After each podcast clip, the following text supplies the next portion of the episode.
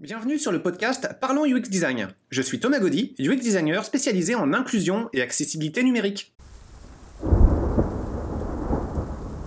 Salut tout le monde Pour ce nouvel épisode de podcast, alors pour celui-ci, on va parler jeux vidéo. Vous savez, euh, pour la chaîne de podcast, bah, je parle essentiellement de euh, pratiques et d'expériences personnelles en rapport avec mes activités de UX designer. Et puis pour la chaîne YouTube de Ludociel, je parle plus souvent de jeux vidéo.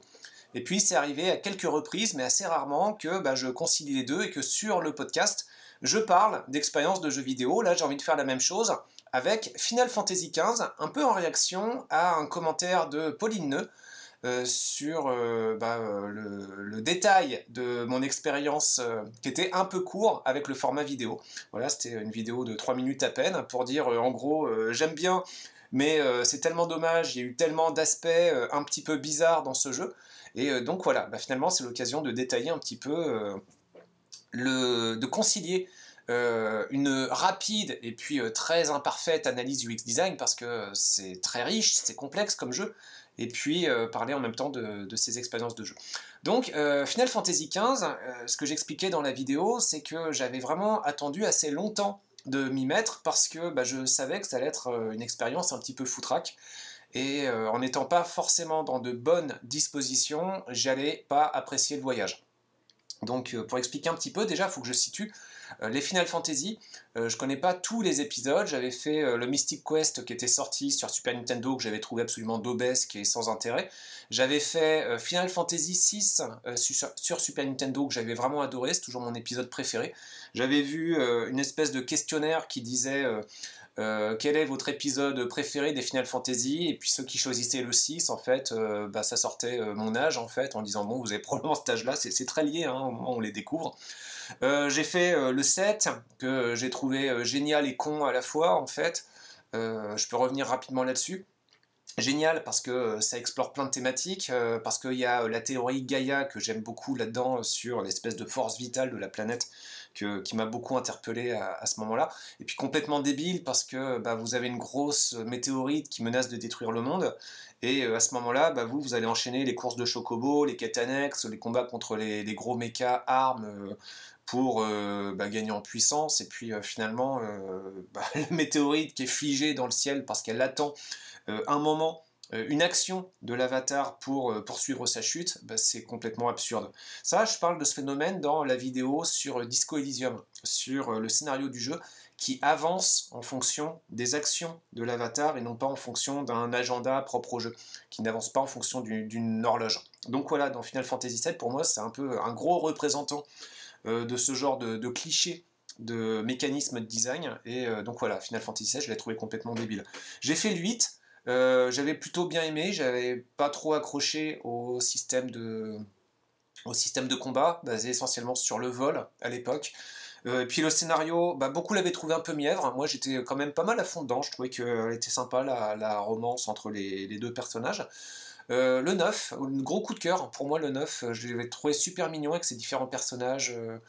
Euh, très linéaire par contre, mais euh, voilà, le méchant, pas beaucoup d'intérêt, bon, dommage, mais euh, voilà, le, 9, il y avait vraiment quelque chose de, très particulier. Bon, le 10, voilà, il y avait le sphérié, dans le 10, c'était vraiment le système de power-up que je trouvais assez exceptionnel. Bon, le 10, ça commençait à partir sur des histoires à suite, ça se terminait, il faut pas que je spoil si vous l'avez pas fait, enfin en même temps ça commence à dater un petit peu, hein. Donc, euh, ouais, l'épisode 10, euh, scénario euh, à peu près ok, mais bon, on, passait sur une nouvelle génération de consoles à, ce moment-là. Le sphérié qui était génial. Et puis, une histoire à suite. Je pense qu'à partir du 10, ça a commencé quand même à pas mal déconner parce que derrière, il y avait le 10-2 euh, le 10-2, j'ai pas voulu m'y mettre tout de suite, mais quand j'ai essayé, franchement, j'ai souffert. Pourtant, j'étais à fond dedans. Le principe d'un trio d'héroïnes, le principe de, fringues euh, dont on pouvait changer pour changer de job, qui faisait un peu écho à, d'autres jeux. Euh, donc ça m'allait, enfin voilà, j'étais partant à fond, mais je trouvais que le scénario il avait juste absolument aucun sens. Donc voilà, je trouvais que c'était absurde. Le 11, c'était un MMO. Euh, j'évite traditionnellement les MMO pour des raisons que j'évoquerai peut-être plus en détail dans d'autres podcasts. Euh, en bref, en fait, j'aime bien les jeux qu'on défend. Et puis euh, j'aime bien me sentir plus libre de jouer à mon rythme sans être retenu par une communauté de, joueurs. Le 12, j'y ai pas joué encore, ça c'est une lacune de mon côté. J'ai vraiment bien bien envie de m'y mettre à celui-ci. Et puis arrivent les épisodes 13, et là, ça, là, ça pique un peu, en fait. le 13, bah, le 1, le 13-1, il y a eu l'espèce de gros, grosse polémique sur le level design du 13-1 où euh, c'était des couloirs, en fait, et donc il y avait vraiment une espèce de régression terrible à ce moment-là sur le côté exploratoire de, ce jeu. Bon, le 13-2 pour moi c'était encore plus douloureux. Euh, je trouvais que le scénario avait encore moins de sens et donc ça accumulait tous les défauts. Mais bon, il y a des fans hein, du 13-2. Puis je sais pas, hein, j'étais peut-être maso, euh, mais suite à une expérience 13-1 beauf et 13-2 que j'avais trouvé déplorable, je m'étais lancé dans le 13-3. Et dans le 13-3, bah, justement, euh, gros coup de cœur, pour moi c'était le meilleur des trois, mais c'est un avis très personnel, mais ça s'explique assez simplement, parce que dans le 13-3, il y a un principe euh, de temps, euh, d'événements qui se déclenchent en fonction d'une horloge propre au jeu. Et ça, j'aime bien parce que ça met un petit peu la pression et puis bah, on appréhende les événements du jeu de façon assez différente. Bon, c'était de fait de façon assez simple. Il y avait quand même pas mal de marge, c'était pas si stressant que ça, mais voilà, de fait qu'il y avait ça, euh, bah, je trouvais qu'il y avait une saveur toute particulière. Par contre, le scénario, avec le recul, je me souviens absolument plus de rien, ça me semble complètement abscon. Je crois que c'est celui pour lequel, au niveau du scénario, euh, j'ai vraiment euh, décidément, avec le recul, plus, plus rien pigé de ce qui se passe dans le 13-3. Bon, dans ce contexte-là, après 14 MMO, pareil, j'ai pas joué. Le 15, donc, qui est sorti, alors c'est plus un titre très très récent, et euh, bah, je m'attendais du coup à un truc forcément euh, branque, pas mal pété, et puis euh, en étant un petit peu patient, peut-être quand même la possibilité de passer un pas trop mauvais moment. Alors 15, j'ai trouvé ça complètement con hein, en fait comme jeu pour dire les choses simplement, mais j'ai passé globalement un bon moment. je vais énumérer quelques moments du jeu qui, qui m'ont quand même pas mal interpellé. Alors, pour le contexte général et sans trop spoiler, en fait, euh, votre héros est un prince escorté euh, de, quelques, amis, euh, de trois amis, qui servent aussi pour l'un de garde du corps, pour l'autre de cuisinier et pour le troisième de paparazzi personnel qui va alimenter les réseaux sociaux. Enfin, c'est même pas alimenter les réseaux sociaux, il va juste prendre des photos. Un photographe, voilà, il a son photographe personnel, son cuisinier personnel et puis, et puis un garde du corps avec pas mal de muscles. Et, euh, et puis bah, dans ce contexte-là, ils vont partir à un mariage. Puis évidemment, il va se passer des trucs. Bon, euh, ce qui est drôle, c'est qu'à un moment, on part en voiture et puis on s'arrête de façon assez improvisée à une station essence. Et là, il y a un chien qui vous interpelle. Et euh, bah, le chien, en fait, sert de facteur entre la fiancée qu'on doit marier et euh, le héros principal. Et donc, premier truc un peu con, c'est euh, mais euh, le chien, comment on les a trouvés? Je veux dire, les, les, héros se baladent en voiture, et voilà, ils s'arrêtent, et puis il y a un chien qui arrive, ah, le chien a une lettre pour moi, trop bien. Et puis ça étonne personne. Et bon, bah. Pourquoi? Enfin voilà. Mais bon, on va essayer d'accepter ça. C'est vraiment, avec les Final Fantasy, la suspension de l'incrédulité au maximum. Pour que ça marche, il faut vraiment mettre de côté toutes ces questions-là. Ou alors, si on se les pose, faut dire que ça fait partie du trip en fait. Euh, qu'est-ce qu'il y a d'autre encore? Bah, Assez rapidement, il y a les combats. Les combats, ça choque. Euh, c'est assez différent. C'est des combats très dynamiques. Donc, on est plus proche du beat'em up. Euh, que de, des systèmes classiques au tour par tour. Et finalement, c'est pas forcément une mauvaise chose parce que bah, c'est plaisant à jouer, c'est plus dynamique, c'est plus rapide, et donc finalement, pour moi, c'était plutôt une évolution assez agréable. Donc voilà, il y aurait pas mal de choses à dire sur les combats.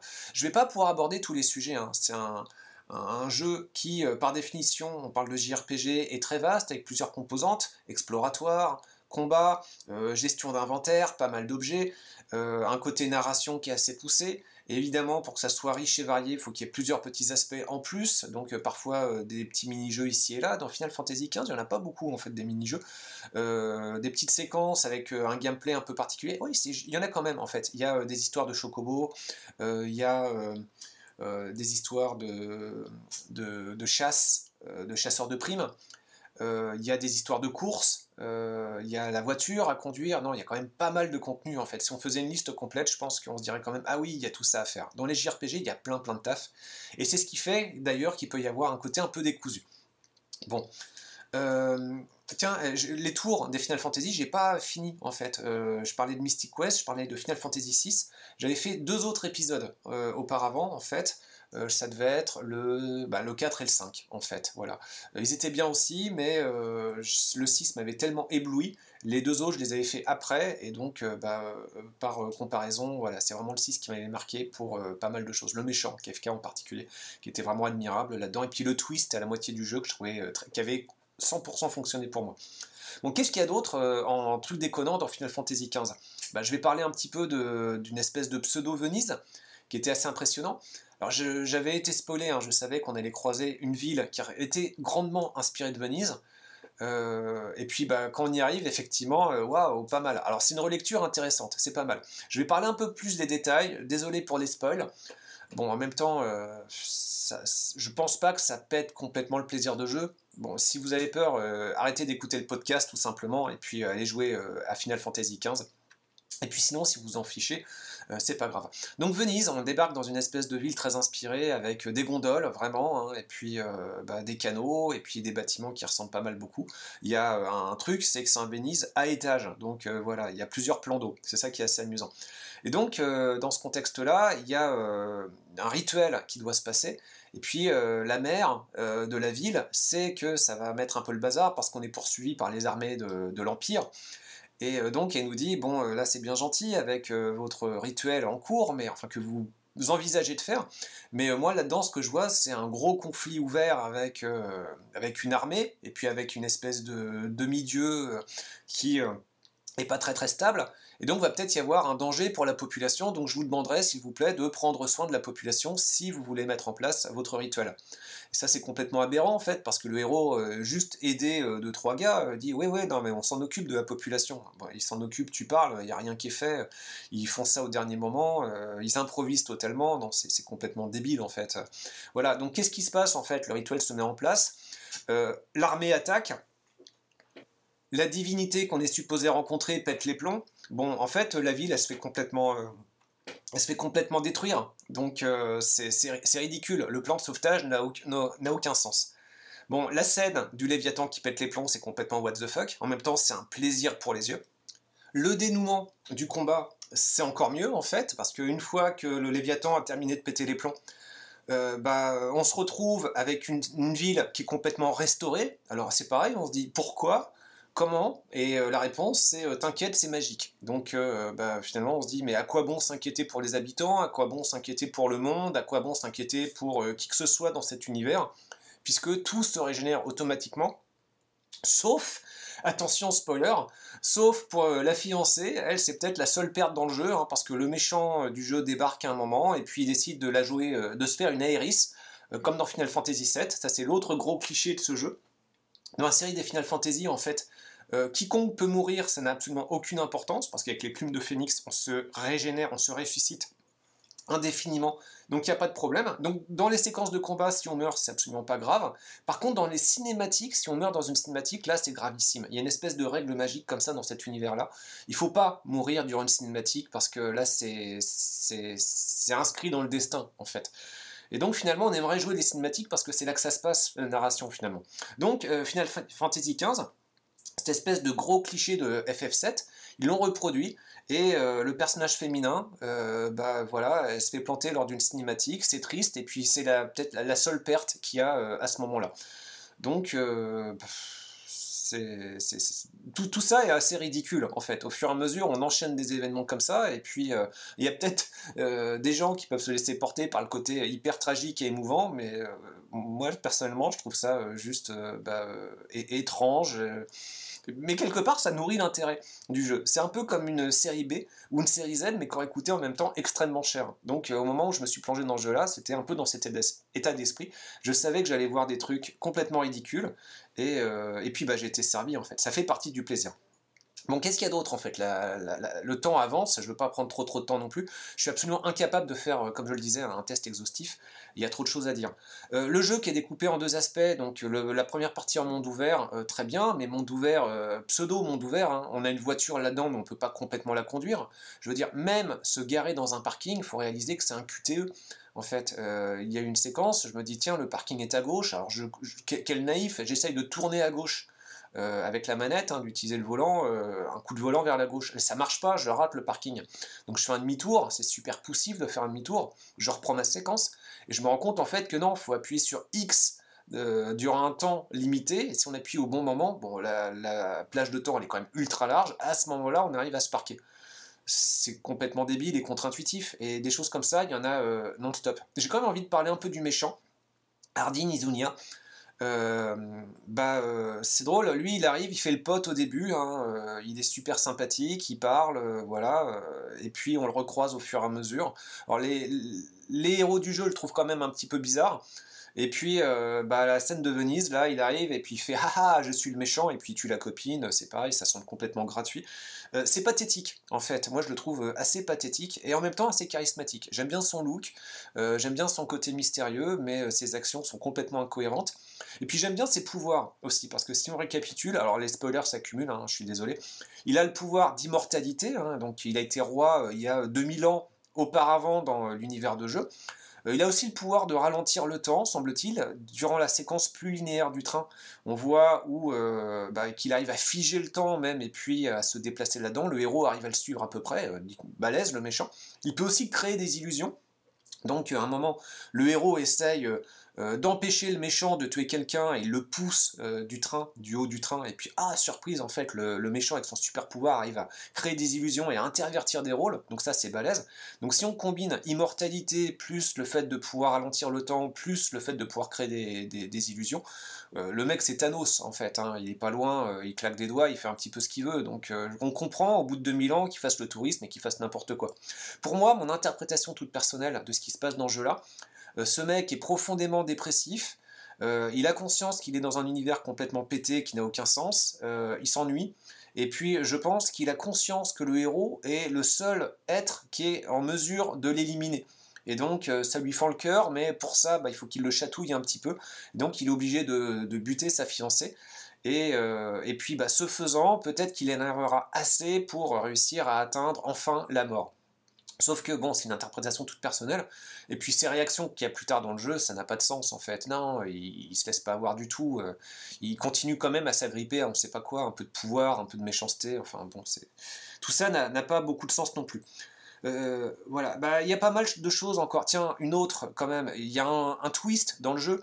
Donc euh, il y a une descente dans un pseudo dernier donjon. Et puis là, on affronte le méchant. Puis il y a un cristal. C'est bien, il y a toujours un cristal dans les Final Fantasy.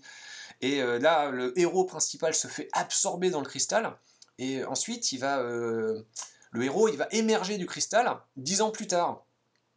Alors, euh, dix ans plus tard, oui, mais, mais pourquoi? Et puis, il va émerger dans une espèce de cabane sur une île. Il va être vieilli. Donc ça, c'est intéressant, en fait. Le héros va avoir d'autres traits, et puis, d'accord. Mais pourquoi? Et puis, qu'est-ce qu'il fout sur cette île? Et puis, il a même pas l'air d'être choqué, le héros. Ah, tiens, je suis là, tiens, j'ai vieilli, à peine, en fait. Et puis, bah non, mais tout, tout va bien, tout continue. Puis il va retrouver les personnages tous vieillis de 10 ans, et puis l'univers qui a vieilli de 10 ans aussi, puis c'est pas super euh, guiré tout ça. Et euh, bah, euh, en tant que joueur, il y a plusieurs réactions. On se dit Ah ouais, cool, c'est intéressant comme twist, mais aussi c'est complètement pas expliqué du tout. Tout le monde s'en fout. Enfin, c'est très bizarrement narré. En fait, au niveau de la narration, tout est bizarre. Bon, tiens, je continue encore sur les choses euh, un peu cheloues du jeu. Il y a euh, la prophétie. Alors là, je continue à spoiler de plus en plus. Hein. Haha, pour tuer euh, Hardin, donc le, méchant, bah, tu vas devoir toi aussi laisser ta vie. Donc qu'est-ce qui se passe dans le combat final? Bah, Il y a le combat final où, avec la petite troupe qu'on retrouve, bah, on tue Hardin. Très bien. Bon, bah là, c'est cool. On a réussi à tuer Hardin sans se sacrifier. Et puis, bah, le personnage, il doit se rappeler, ah oui, c'est vrai, il faut que je me suicide. Donc, il dit au revoir à ses potes, qui réagissent pas du tout. Euh, bon, au revoir, euh, le héros. Et euh, bah, le héros, il regagne la salle du trône, là, il est content, et puis il se fait tuer, en fait, par toutes sortes d'épées. Bon, bah, c'est ah, bah, bizarre, c'est impressionnant, c'est très joliment fait, ça n'a aucun sens non plus. Donc là, voilà, effectivement, le héros a laissé sa vie. Et puis, dans un monde éthéré, il retrouve le fantôme d'Ardine, et là, du coup, il peut le tuer, vraiment. Mais pour, pour le coup, il le tue dans le monde éthéré. Alors, euh, bah, c'est super. Mais sauf qu'il l'avait déjà tué auparavant euh, dans le monde réel, il était déjà plus là. Alors après, on peut se dire, oui, peut-être, mais Hardin aurait peut-être pu revenir, donc, euh, ouais, il aurait pu revenir, mais en même temps, le héros, sans se suicider, a la capacité de, l'envoyer ailleurs, donc. Bon, enfin voilà, ça fait un suicide complètement gratuit. Alors, il y a eu une ressortie du jeu par la suite, et puis cette fin a été retravaillée, ce qui permet de ne pas suicider le personnage et d'avoir quelque chose d'alternatif. Bon, j'ai l'impression que ça n'a pas forcément beaucoup plus de sens. Moi, le, suicide du personnage, je, le prends en fait. Ça n'a pas forcément plus de sens, mais euh, allez, j'achète. Ça, vient dans le package de base, j'achète. Alors après, ce qui est drôle, euh, le héros suicidé dans le monde éthéré qui a 10 ans de plus, il y a une petite cinématique. Donc il meurt dans le monde éthéré, mais on le retrouve dans le monde éthéré du monde éthéré, donc un niveau encore au-dessus. Il y a plusieurs niveaux fantomatiques, on aimerait bien pouvoir les explorer. Et dans le monde fantomatique du monde fantomatique, on retrouve le personnage principal, le héros, donc euh, vieilli de 10 ans toujours, je sais plus s'il est vieilli de 10 ans ou pas, en fait. J'ai pas fait trop gaffe. Le héros, il retrouve sa fiancée. Voilà, enfin, euh, happy end, ils peuvent former, le couple. Et euh, ça se termine bien. Enfin, ça se termine pseudo bien. Et, euh, et puis s'endorment. Bon, là j'ai juste cité quelques-uns des, aspects que je trouve complètement euh. Alors pourquoi j'ai bien aimé finalement Il y a le côté road movie, il y a le côté relationnel avec les différents personnages. Et puis, ce que j'ai bien aimé, c'est quand même le côté aussi mis, en miroir. je, je, le mentionnais brièvement dans la vidéo. Euh, où euh, bah, les personnages vieillissent de 10 ans, mais les développeurs qui ont conçu le jeu, eux aussi ont vieilli de 10 ans. Alors, euh, j'ai pas fait euh, de longues recherches pour le développement du jeu. J'ai regardé quelques articles. Je veux pas euh, non plus les, plagier. Hein. je préfère donner un ressenti personnel. Si vous êtes intéressé, allez voir un petit peu. Il y a différents articles. La page Wikipédia, en général, on ne la cite pas. C'est un peu faible, hein, mais elle est déjà assez complète là-dessus. Mais ça renvoie à plein d'autres articles. J'en ai lu quelques-uns vite fait. Et puis, en gros, pour résumer vite fait, bah, le jeu a été imaginé par Tetsuya Nomura et annoncé en 2006. Voilà, ça devait être une trilogie. Et puis, euh, à partir de 2013, bah, il a été confié à un autre designer, Hajime Tabata, et euh, il a été chargé en quelque sorte de le remettre à neuf, et puis euh, de condenser les trois titres initialement prévus en un seul opus.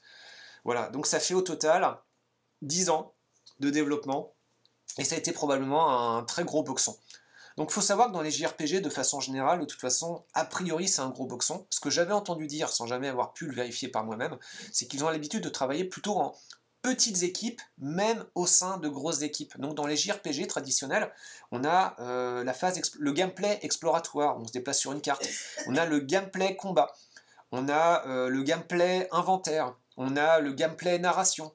Euh, et il y a plusieurs facettes comme ça qui vont constituer, mis bout à bout ensemble, une plus grosse expérience de jeu à peu près cohérente. Mais finalement, un JRPG, traditionnellement, c'est un patchwork. Et ce qui est intéressant dans les Final Fantasy, c'est qu'il y a un côté exploratoire où le patchwork, l'effet patchwork, ils essayent de s'en défaire, euh, de rajouter des choses, de retirer des choses, mais forcément, les pièces de tissu qui restent, c'est très compliqué.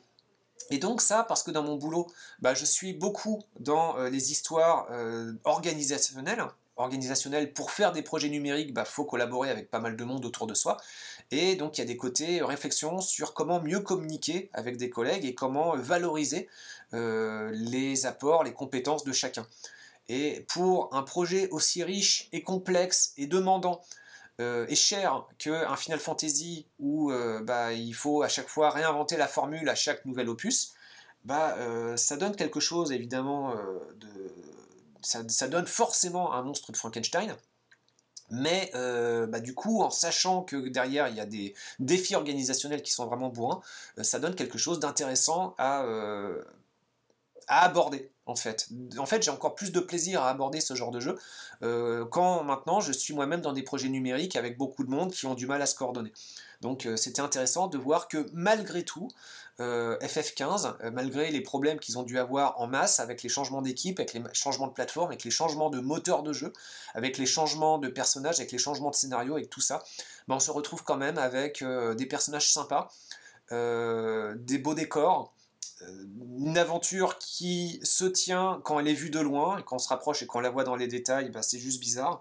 Et puis bah, finalement, des phases de jeu qui sont quand même plaisantes. les combats, bah, je les ai bien aimés c'est pas un beat'em c'est juste un JRPG avec des phases de combat inspirées beat'em ça marche bien. Euh, la phase d'inventaire c'était assez simple, euh, les menus étaient pas super bien foutus, mais quelque part, euh, voilà, ça fait quand même des menus sympas. Les phases de fin de journée où les personnages se font la bouffe et se passent en revue les photos, ça j'ai trouvé génial, ça m'a vraiment éclaté. Donc pour moi c'était vraiment super sympa. Les relations entre les personnages n'étaient pas toujours logiques, mais la plupart du temps, ça faisait quand même un lien de narration qui était assez satisfaisant. Donc euh, voilà. Les phases de conduite, finalement, les fois où je conduisais pas, ça allait tout à fait. Et puis les, fois où il fallait pas forcément euh, être très attentif à conduire, bah, je regardais un peu les décors, ça m'allait tout à fait aussi. Donc j'ai été plutôt bon, public, encore une fois dans une bonne disposition pour aborder ce, jeu avec toutes ses failles, ses faiblesses et ses forces. Et donc voilà, cette multitude de cartes postales qui est Final Fantasy XV, bah j'ai bien aimé. J'avais joué il y a un moment à Dragon Quest XI, et bah celui-là en fait je m'étais plutôt ennuyé. J'avais trouvé que c'était un JRPG fade, très classique, euh, avec un scénario euh, finalement assez mièvre, finalement une expérience JRPG très conservatrice. Donc Final Fantasy XV, même si c'est une grosse licence, même si euh, il limite les risques et voilà, quelque part ça m'a bien plu. Il faudrait que j'essaye d'autres expériences. Je suis assez timide quand même sur les JRPG parce que c'est très chronophage. c'est pas évident de se lancer là-dessus. Mais il y a quelques séries qui font pas mal parler d'elle. Donc je fais pas de promesses, hein, on verra bien. Euh, Persona 4, par exemple, je m'étais mis. Le 5, euh, je suis très hésitant à me lancer dedans parce que c'est quand même pas loin de 100 heures. Et euh, le 4, déjà, il y avait des choses que j'avais adorées, des choses que j'avais détestées, donc c'était pas forcément évident. Bah, que dire de plus, en fait, là-dedans? Bah, globalement, c'est pas un test encore une fois, mais c'est une expérience de jeu plutôt positive. Et euh, derrière, bah, j'aimerais, lorsque je rejoins un projet numérique et que je vois des problèmes organisationnels, je me dis, euh, j'aimerais qu'on va quand même réussir à sortir un truc, même si euh, c'est brinque-ballant, même si c'est un effet patchwork avec plein de côtés insatisfaisants. il faut qu'on puisse livrer, il faut qu'on puisse réussir à prendre parti et de s'accommoder de toutes les faiblesses, toutes les contraintes techniques, organisationnelles, communicationnelles, et voilà. Et puis bah, derrière, FF15, bah, ils s'en sont plutôt quand même très très bien sortis. Bon, après, euh, ce genre d'excuses, chaque projet de développement, euh, il y a toujours une histoire épique de développement derrière. Donc, euh, bah, tous les jeux pris sous ce prisme-là, bah, quelque part, on peut les trouver admirables. Et finalement, c'est peut-être aussi un bon état d'esprit. Ben, ça dépend. Hein. Mais derrière, je vois des bouses qui sont pas intéressantes du tout et qui sont juste inconfortables à prendre en main et vraiment pas respectueuses du joueur ou de la joueuse. Derrière, on peut aussi tout à fait librement les envoyer valser. Donc euh, voilà, j'arrête là avec ce podcast. Derrière, c'était vraiment pour euh, répondre euh, aux commentaires de Pauline Néo, que je salue encore, qui demandait de, rentrer un petit peu plus dans les détails. Et euh, bah, j'espère que ce podcast vous aura euh, apporté un petit peu plus d'informations sur ce ressenti très personnel, mais qui fait pas mal écho finalement maintenant à ma philosophie de UX designer, où je regarde beaucoup au-delà des frontières du pixel, les problèmes organisationnels qu'il peut y avoir dans une équipe et où j'essaye d'apporter des pistes de solutions, euh, non plus dans l'écran, non plus seulement dans l'écran, mais aussi beaucoup à ce qui se passe autour. Et je vous salue bien là-dessus et je vous dis à la prochaine. Merci d'avoir écouté ce podcast. Je vous invite à vous abonner pour ne pas rater les prochains épisodes. Si vous voulez en savoir plus sur moi, je vous invite à consulter mon profil LinkedIn, Thomas Gaudy, T-H-O-M-A-S, G-A-U-D-Y. Si vous souhaitez de l'accompagnement pour implémenter ces notions et ces outils dans vos équipes et vos projets, vous pouvez faire appel à mes services de consultant en UX Design. Il vous suffit de me contacter via mon profil LinkedIn. Au plaisir